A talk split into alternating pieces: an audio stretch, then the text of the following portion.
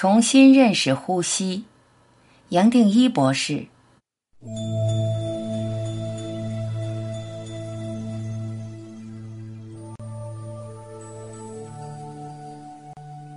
一提到呼吸，应该很多人会认为呼吸是再简单不过的事，因为婴儿出生后都能自行呼吸。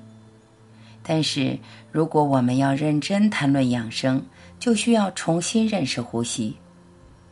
呼吸不只是肺部机械化的动作，让气体吸入和呼出，将细胞代谢的废气与新鲜的氧气在肺部进行交换。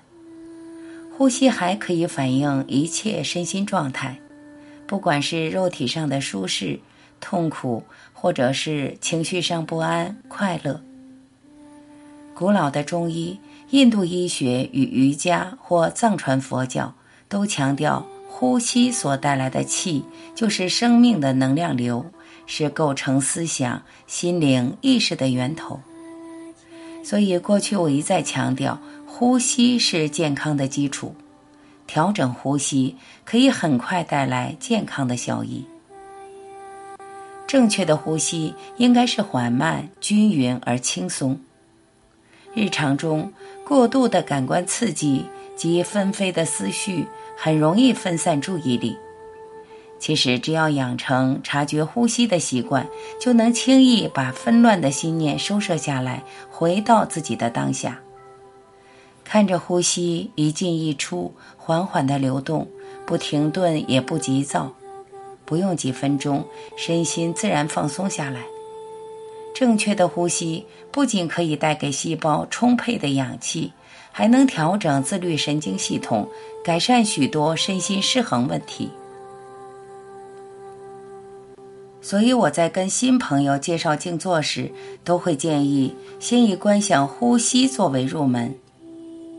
持呼吸法静坐时，光是控制吸气与吐气动作，就可以改变交感神经与副交感神经对于各器官运作的牵制。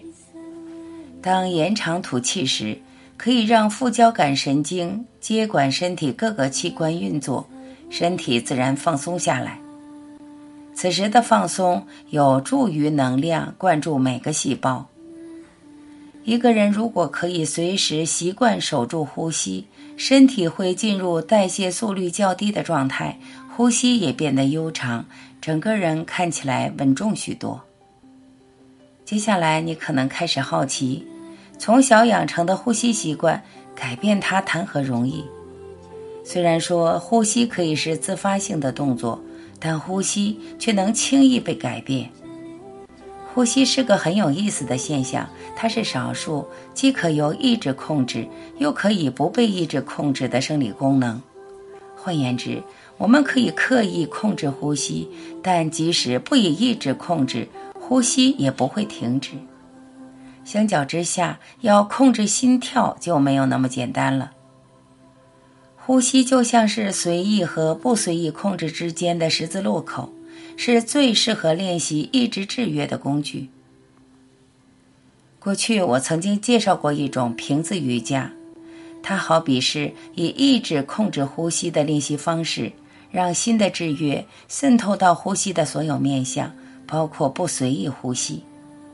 有好几种瑜伽都是从呼吸训练着手，共同之处都是透过呼吸制约，让养成新的呼吸方法可以持续一整天，甚至渗入睡眠里，最后成为习惯。这里再介绍另一个对健康有益的呼吸法，叫鼻孔交替呼吸。先轻松地坐直身体，以右手拇指按住右鼻孔。让气息由左鼻孔呼出，再吸入。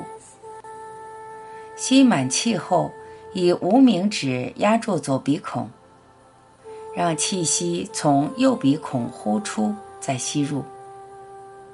几次反复练习后，可以试着在吸饱气后不放松两个鼻孔而闭气。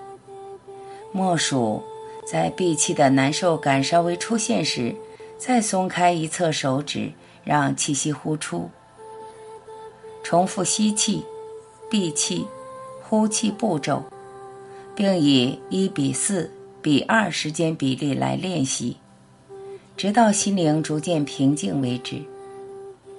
这一呼吸法对关闭交感神经系统而活化副交感神经系统有明显效果，能缓解过度思考、平复情绪、改善睡眠品质之外，还能活化左右两边大脑。很多朋友在练习各种呼吸的方法后，将这些方法带到日常生活中，不论是在讲话、吃饭、开会时，都能随时关照呼吸，调整呼吸，保持缓慢而平稳的呼吸。光是借由呼吸的改变，你将会发现心境变得清明，较容易控制情绪的起伏，对于自己的一言一行清清楚楚。所以，正确的呼吸也是一种净化身心的动作。